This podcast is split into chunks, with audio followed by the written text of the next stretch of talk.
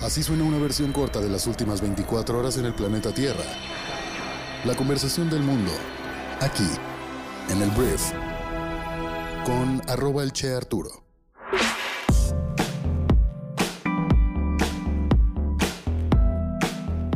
Hola, muy buenos días, bienvenidos a esto que es el Brief para este jueves 13 de mayo. Yo soy Arturo Salazar, tu anfitrión y uno de los fundadores de Briefy, y vamos a empezar con el resumen de las noticias que debes conocer el día de hoy. Comenzamos. Comencemos hablando de el pleito el pleito que se sigue teniendo desde Palacio Nacional, en el cual Andrés Manuel López Obrador, el presidente de México, pues sigue en confrontación directa con el Instituto Nacional Electoral, que es la máxima autoridad que vela por las elecciones y la democracia de nuestro país. Entonces, el presidente Andrés Manuel el día de ayer dijo que el consejero presidente del INE, llamado Lorenzo Córdoba, no es una persona demócrata y que es su problema si no le parece que desde Palacio Nacional se denuncie la compra de votos a través del uso de tarjetas, como el caso del candidato priista a la gobernatura de Nuevo León, Adrián de la Garza. En su conferencia matutina, López Obrador volvió a celebrar que la Fiscalía General de la República haya iniciado una investigación en contra del aspirante tricolor por la denuncia pública que él realizó. Apenas el martes el presidente aceptó que ha intervenido en el actual proceso electoral, pero solo para denunciar posibles fraudes que atentan contra la democracia. Pero a pesar de que el presidente tenga la visión de que está ayudando a la democracia, al final del día está violando la ley al estar violando la veda electoral. Entonces, ante las declaraciones de AMLO, Lorenzo Córdoba señaló que con estas declaraciones el mandatario federal está rompiendo el principio de imparcialidad electoral establecido en la Constitución desde 2007, que debe ser respetado por todos los funcionarios públicos. Al ser cuestionado este miércoles sobre las palabras de Córdoba, López Obrador contestó, Acuérdense de las tarjetas que daban de Soriana, lo de Monex, eso no se puede permitir. Y si no le gusta al presidente del INE, es su problema, porque él no es demócrata, ya lo ha demostrado lo suficiente. Un demócrata no puede permitir que se compren los votos, no se puede hacer de la vista gorda ante un fraude. Un demócrata tiene que denunciar cualquier acto que impida la libre manifestación. Entonces Andrés Manuel con todo esto lo que hace es decir, no me importa las leyes electorales de nuestro país, pero más allá de eso, lo que puede empezar a preocuparnos es el hecho de que Andrés Manuel no deja de desestimar y de calumniar al Instituto Nacional Electoral. ¿Qué pasa si a Morena no le va bien el próximo 6 de junio? ¿Qué pasa si Morena comienza a perder elecciones como en algunos estados que no van tan bien? En otros van muy bien y probablemente ganen. Pero en los que vayan mal y si de repente Morena no obtiene los resultados que les gustaría tener, ¿qué va a suceder? Pues Andrés Manuel ya planchó una narrativa de meses, durante muchos meses, en las cuales está diciendo de entrada, el presidente del INE no es un demócrata, no es una persona que esté a favor de la democracia de nuestro país. Entonces todo esto es un discurso peligroso en el cual el presidente de México está desacreditando a la máxima autoridad electoral y poniéndose sobre ella a la hora de denunciarla.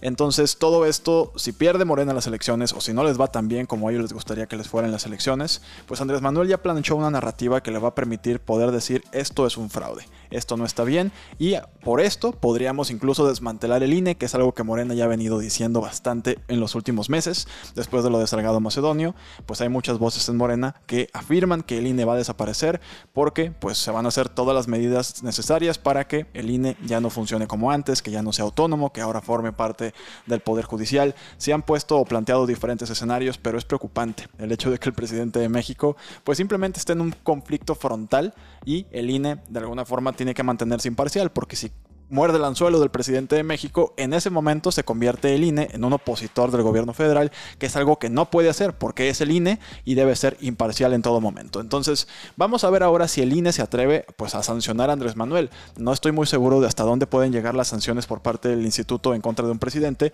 que se está pasando por el arco del triunfo el tema de la imparcialidad que debe mantener cualquier presidente de la República en su discurso. Y estoy consciente, si eres una persona que le va Morena, que los presidentes siempre han hecho cosas por debajo del agua.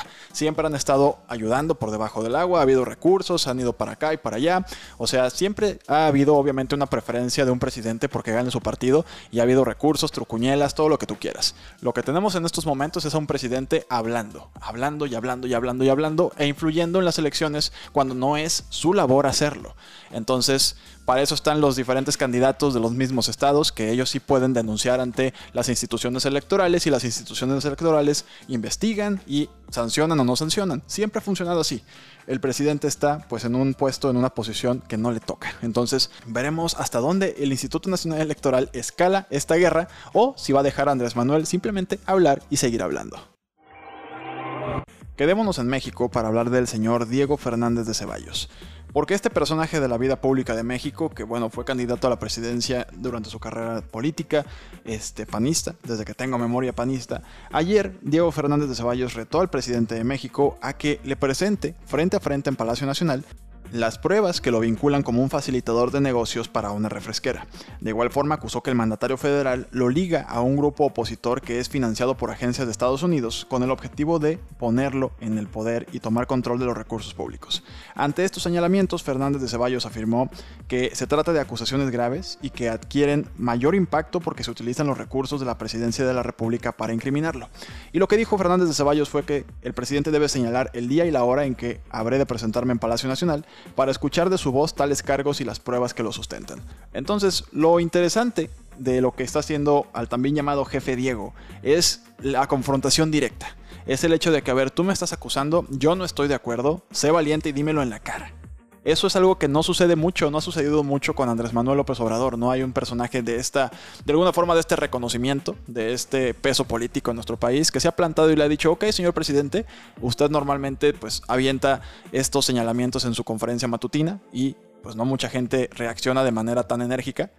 Yo le estoy diciendo, voy a Palacio Nacional y dígamelo de frente y el reto está lanzado. Entonces, lo interesante aquí, más allá de lo que hizo Andrés Manuel, que te digo es una práctica común, el hecho de que él hable de algunos personajes a favor o en contra de su gobierno, aquí el tema es que la persona de la que habló le está diciendo, lo reto, señor presidente, a que demuestre lo que está diciendo, porque toda esta narrativa le genera un sentimiento diferente al hecho. O sea, es un tema de, uy, retaron a Andrés Manuel, ¿se atreverá? O sea, es distinto a nada más sacar un comunicado o un tuit de que rechazo las acusaciones. Aquí, Diego Fernández de Ceballos está dispuesto a ser un protagonista de este espectáculo o circo político. Vamos a ver qué dice Andrés Manuel.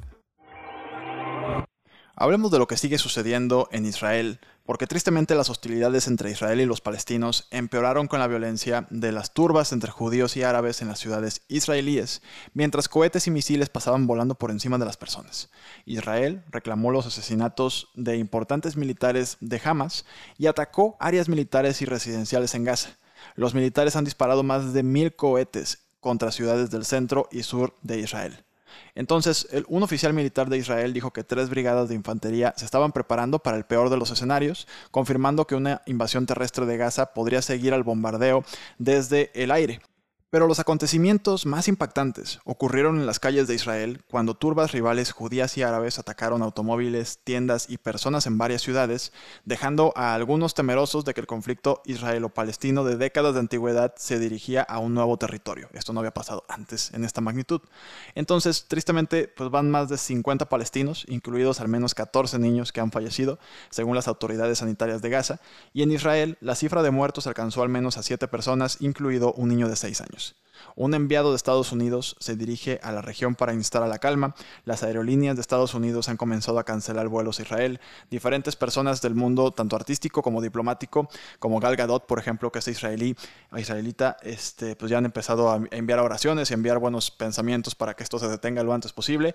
Pero la verdad es que Netanyahu, que es el primer ministro de Israel, lo que dijo antier es que esto solamente podía intensificarse hasta que hubiera total silencio. Entonces, pues vamos a ver si Israel continúa con el ataque militar y si los países de Occidente como Estados Unidos y los países europeos se los permiten.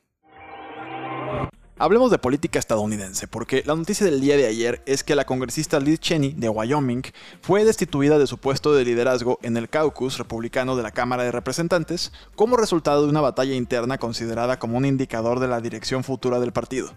Inmediatamente después de la reunión en la que fue despojada de su puesto, Cheney dijo que estaba absolutamente comprometida a no aceptar la gran mentira de Donald Trump, Donaldo, el expresidente más naranja del mundo, sobre las elecciones. Al parecer, la congresista republicana pues criticó, criticó a Trump y toda su teoría de que las elecciones del pasado eh, noviembre del 2020 fueron un fraude y que realmente ganó y que Joe Biden está ahí solamente porque se robó la elección.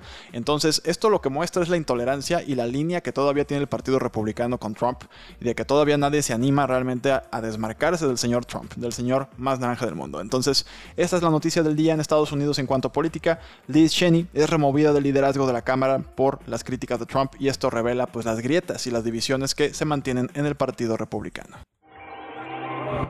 Hablemos de negocios, vamos a hablar de Tesla, porque el día de ayer se anunció que Tesla ha suspendido el uso del Bitcoin para comprar sus vehículos, fue lo que dijo su director general Elon Musk en un tweet, citando preocupaciones sobre el uso de combustibles fósiles para la minería de Bitcoins, que es algo que yo pensé el otro día. O sea, ¿cómo dices que vas a, o sea, tienes dentro de tu oferta de valor que tienes autos eléctricos, los cuales son mejores para el medio ambiente, pero al mismo tiempo aceptas bitcoins, que pues las criptomonedas son una industria que contamina, que contamina bastante. Entonces era una incoherencia, lo pensé, pero bueno, ahora también Elon Musk lo demuestra, ¿no? Al final, Bitcoin, la moneda digital más grande del mundo, cayó más del 7% después del tweet y se cotizaba en 52 mil dólares, bueno, 52 mil 669 dólares.